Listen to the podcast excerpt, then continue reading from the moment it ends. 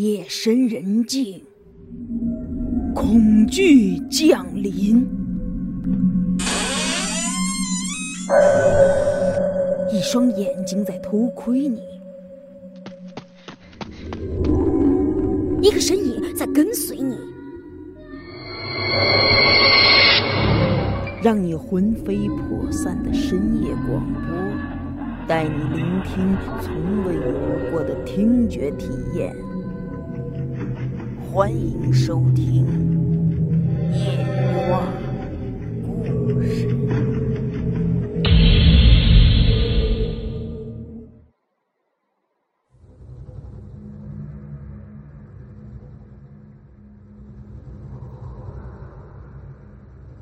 县衙那支专案组啊，破案动力挺足的，但是收获很小。这一转眼儿就到了丫鬟小兰失踪的第八天了。这天晚上，就在刚刚打过三更，院子里的舞狮家丁也是巡逻过一遍之后，整个蔡府的后院就静了下来。天上残月皎白，在地上洒下霜一样。加上这夜深秋寒的，整个院落显得静悄悄、冷森森的。而怪事儿就在这个时候来了。此时此刻，我高祖母正抱着我太爷在香楼睡得正香呢。突然间，我太爷腾的一下就从我高祖母的怀里坐了起来。慢慢扭过头，瞪起眼睛，就朝窗户那儿看了一眼，然后哇的一声就哭了出来。我高祖母叫浅，我太爷呢，这扑的一坐起来，他就跟着醒了。还没等他问我太爷是不是想撒尿了，我太爷已经哇哇的哭了起来。因为我太爷小时候挺乖的，不经常哭。所以呢，这半夜三更的哇哇大哭，这还是头一次，而且是用尽全力的哭，哭到最后嗓子都哑了。我高祖母害了怕了，赶紧就抱住他，拍着他后背哄他，但是根本就无济于事，我太爷还是哭个不停。不大一会儿功夫。我太爷哭没声了，身子就靠在我高祖母的怀里直倒气儿。不过，我太爷那双眼睛依旧死死的瞪着窗户，就像看到可怕的东西给吓着一样。这个时候的房间里边，光线昏暗，相对而言呢，屋子外面显得更亮。清冷的月亮，白森森的从窗户射进来，将窗户上的窗花映到地面上，看上去张牙舞爪的。我高祖母这时候才发现我太爷这眼神有点不对劲儿，于是顺着我太爷的眼神就朝窗户那儿看了一眼。就在我高祖母的视线接触到窗户那一瞬间，窗户外面忽的飘过一条蓝影儿。我高祖母还没来得及吃惊，那条蓝影儿竟然把整个身体就紧紧的贴在了窗户上。不过，他竟没能挡住从外面射进来的月光。房间的光线并没有因为他把窗户挡住而下降，可是那东西呢，就那么贴在窗户上，就像贴窗花一样，熠熠的、鬼神透明的一样。我高祖母终于回过神来，吓得是花容失色，啊的就惊叫起来。就在这个时候，贴在窗户上那条蓝影说话了，而且声音还挺急。小姐，小姐，你别叫啊！我，我是小兰，小兰，小姐，小姐你别怕。听外面的蓝影说，自己是小兰，我高祖母才稍微放了点心，不再尖叫。接着，他很快镇定下来。毕竟，小兰是他的贴身丫鬟，情同姐妹也没什么好怕的。而且，我高祖母记得八月十五号那天，小兰好像还真就穿着一条蓝色的长裙。此时此刻，在看贴在窗户上那条蓝色身影那轮廓，那身形，还真像是小兰。只是隔了一层窗户纸，我高祖母看不清她的脸。不过，我高祖母的疑问很快就来了：小兰已经失踪了七八天了，这府里府外、城里城外都找遍了，怎么都找不着。怎么小兰今天会在半夜三更的时候突然就出现在香楼的窗户外面？这让人挺难接受的。还没等我高祖母说什么，小兰又说话了：“小姐，您别害怕，我找了一个疼我的男人，我现在要跟他走，我是来跟您道别的。”听小兰这么一说，我高祖母还是没说话，两条胳膊紧紧的抱着我太爷。我太爷呢？这时候闭着眼睛就躺在我高祖母的怀里，不哭也不闹，就跟睡着了一样。要说啊，我高祖母毕竟跟着我高祖父五六年了，很多事情他虽然没见过，但是听我高祖父多少跟他说过一点什么鬼爬墙啊、鬼贴窗户、鬼敲门之类的。他一想到我高祖父跟他说过的这些，我高祖母就觉得这个小兰恐怕已经不是人了。他想到这儿就浑身的冰凉。这时候，小兰又开始说话了：“小姐，我爹娘在我很小的时候就去世了，我叔把我就卖给老爷当丫鬟。”老爷又让我服侍您，我是个丫鬟，您没有看不起我，对我像亲妹妹一样。我觉得您就是我亲姐姐。我今天要走了，所以专门回来跟您说一声，小姐，您保重。我走了，小兰走了。小兰话音一落，贴在窗户上的一条蓝色人影，呼的一下就不见了。整个世界在这一刻又恢复了正常。家丁呢，从前院巡逻回来了，在香楼底下发出一长串清晰沉闷的脚步声，那些人里头还偶尔有人传出一声咳嗽。这个时候，我高祖母莫须里的打了个冷战，缓缓的睁开了眼睛。他发现自己仰躺在床上，浑身上下都被冷汗打湿了。房间里依旧是昏暗漆黑，窗户那儿射进房间的月光依旧是凄冷惨淡，但是再没有那条蓝色人影的踪迹了。我高祖母第一时间在自己身边摸了摸，刚好就摸到我太爷的小肚子，一起一伏的，显然睡得挺香的。我高祖母松了口气的同时，忍不住疑惑起来：难道刚才看到的和听到的，只是自己做的一场梦吗？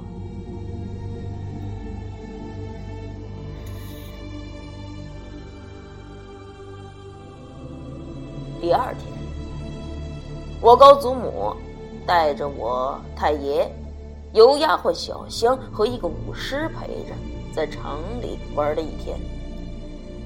他虽然对晚上那个奇怪的、近乎真实的梦感到困惑，但是他也没太在意。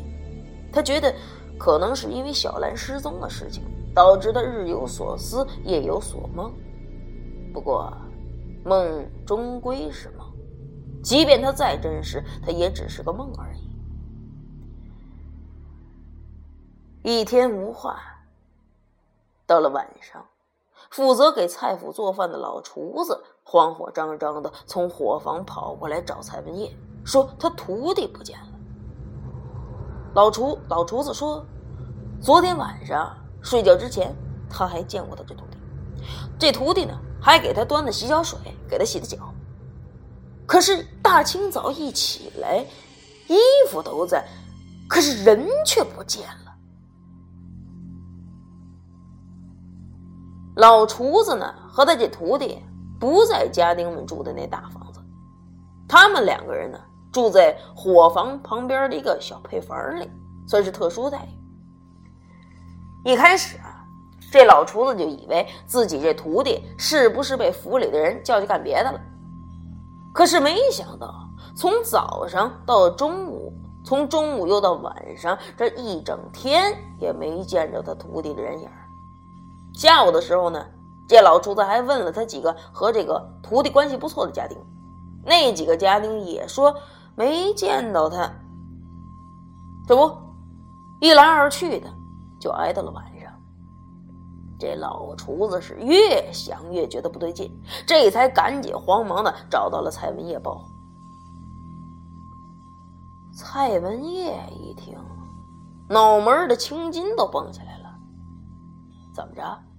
丫鬟小兰那档子事儿还没了结，现在又冒出个小厨子不见了。蔡府这是怎么了？这是？这老厨子跟蔡文业说他徒弟不见的时候啊，我高祖母正好从这路过，在旁边就听着了。这让他想起了自己昨天晚上做的那个梦。梦里这小兰说。他找到了一个疼他的男人，难道小兰说的那个男人就是那老厨子的徒弟？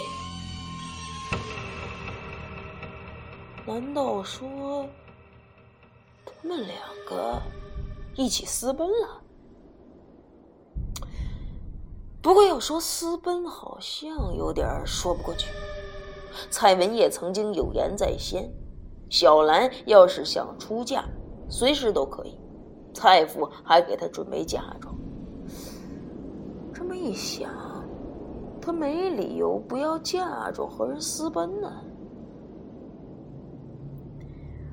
老管家蔡章跟我高祖父讲到这儿的时候，我高祖父插了一句，说：“这个小兰可能在八月十五那天晚上已经死。”死前可能心愿未了，小兰呢就给我高祖母托梦道别。第二天，小厨子跟着失踪了，不是巧合。这小厨子很可能是给这小兰的鬼魂害死的。或许是小兰生前可能对这小厨子有点感觉，死后呢就想在阴间和这小小厨子做一对鬼夫妻。于是他就给我高祖母托梦的时候，小厨子可能已经死过了。小兰心愿了了，这才托梦跟我高祖母道别。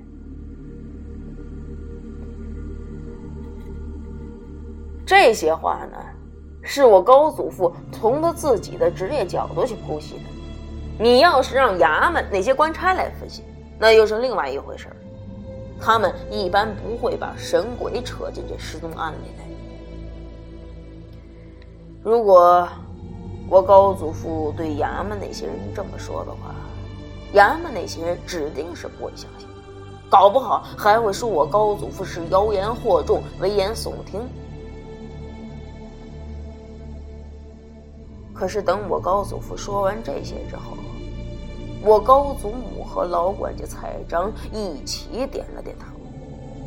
老管家蔡章喝了一口茶，继续说道：“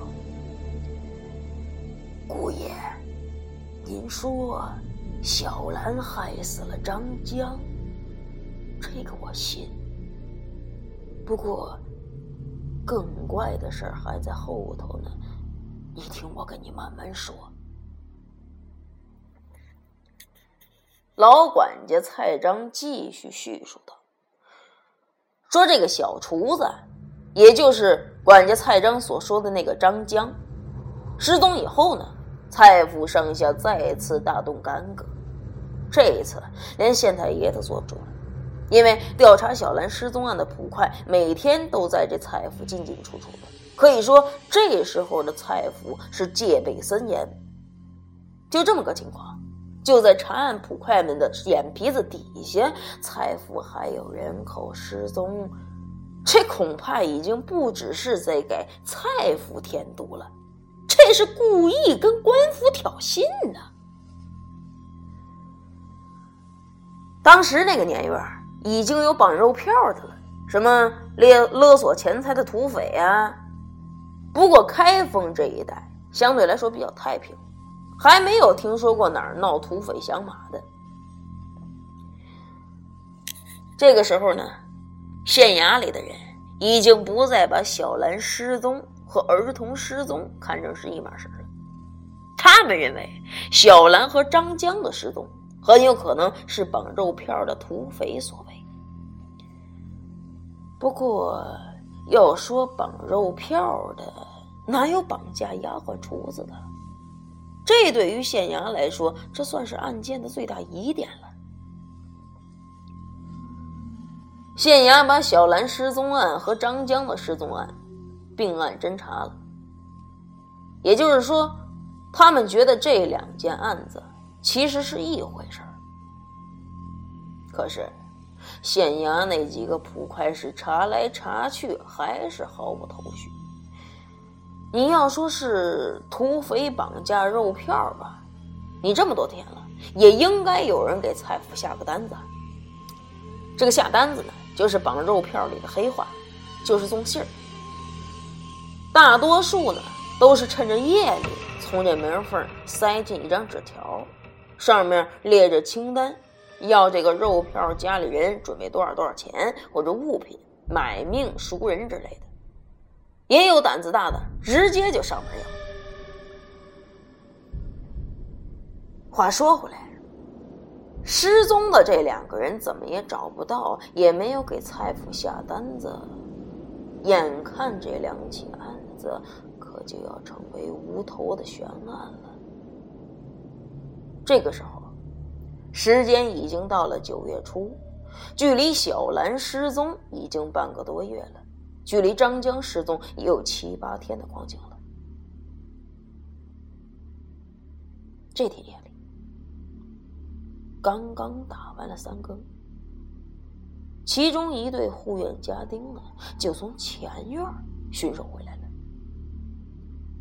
走到前院和后院之间那花园附近的时候，就发生了一件奇怪的事儿，在花园侧面的一堵墙上。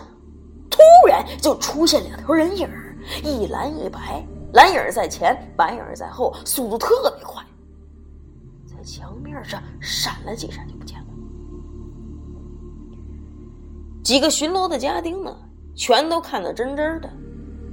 一开始啊，他们以为是飞贼，全都抄起了手里的家伙冲了过去。可是等到冲到近前一看呢，什么都没有，那堵墙。包括附近都是空空的，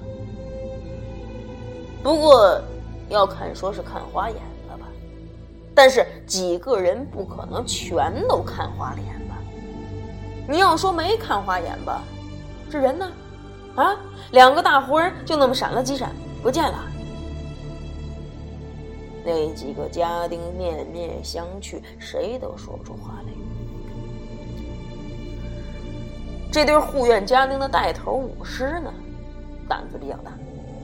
他提着灯笼，仗着胆子，就走到那堵墙面跟前，用这灯笼，在墙面上照了照。一照之下，你不能说这名武师在墙面上什么都没看见。他看见了，他看见什么了？他看见这墙面上有两道。一尺来宽、横穿墙面的水痕，就像这水呀从墙面上横着流过去一样。上面那水渍还没干，湿了吧唧的。这灯笼一照呢，还反出一水光来。第二天，武师就把这情况跟蔡文业和县衙的捕头说了。等到捕头带人去看的时候，这水渍早就干了，什么都没有了。这件事儿让县衙的捕头和蔡文业很是困惑。老管家蔡章说到这儿的时候，我高祖父的嘴角动了动，他好像想说什么，但是看了我高祖母一眼之后，又把这话咽了回去。然后这老管家继续说。说这件事儿过去之后没几天，大概也就隔了三四天的光景，这怪事儿又来了。说是府上花园那些花草啊，几乎在同一时间全都枯死了。又过了一天，鱼池里的鱼也全都翻了白肚。鱼死后呢，这腹部朝上漂的水面白白的，我们在这儿管死鱼叫翻白肚。随后接下来这几天，那就更厉害了，特别是在夜里，很多人都能看到一条蓝色的人影在前面跑，然后一条白色人影就在后面追。凡是他们跑过的地方，就会留下水痕，而且有时候还能听到花园附近有这女人凄厉的哭叫声和这男人恶狠狠的打骂声。这深更半夜听起来。可是真叫人毛骨悚然。当时有个家丁胆子很大，平常蔡府里的人都管他叫傻大胆儿。他呢，一天夜里就顺着这个声音就去找了。不过咱不知道他找到什么，反正第二天蔡府人发现他的时候，他已经躺在花园那口水井边晕死过去。这嘴边有一层白白的干干就好像这之前吐过白沫一样。等到这医生把他救醒了之后，这人算是真的傻了，除了会嘿嘿傻笑以外，净说一些不着边际的胡话。一时间，这蔡府上下是开始人心惶惶，传言更是沸沸扬扬，四面传开了。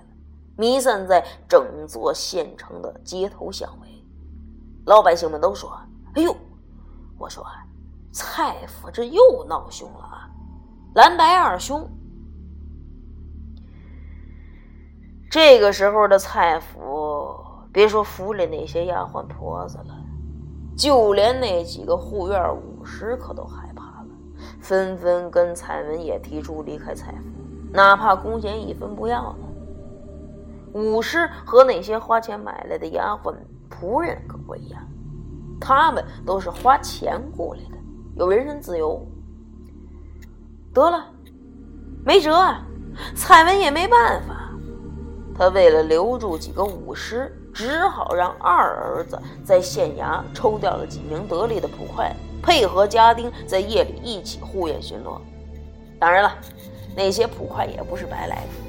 蔡府每人都给他们不少好处，可是捕快也是人。严格说来，论能力、论胆色，他们甚至还不如蔡府那几个武士呢。县衙过来那几个捕快，没能在蔡府待上三天，个个是吓得脸色惨白，给钱都不要，屁滚尿流的就逃回县衙了。蔡文业这时候可算是一筹莫展了。可就在这个时候，怪事儿又。